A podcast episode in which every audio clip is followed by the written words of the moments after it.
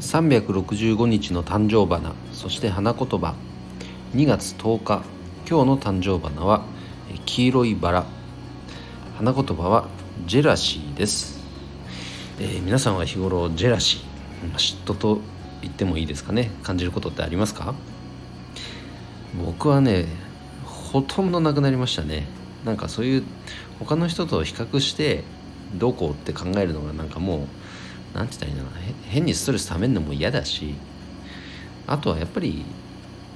そのね認めるっていうことができるようになりましたよね。もう他の人が素晴らしいものは素晴らしいんでいいものはいいしって思えた方がなんか自分のちっぽけな感情を手放せることにも気づいたんですよ。だからなんかそこからですかねじゃ本当ジェラシーみたいなものは感じなくなりましたね。これきれい事ではなくて本当に今はそんな感じです。なのでまあうん何て言ったらいいだろう。それを感じることもそれがねまたやる気につながることもありますから全てがネガティブな要素ではないと思いますがそんな感情とも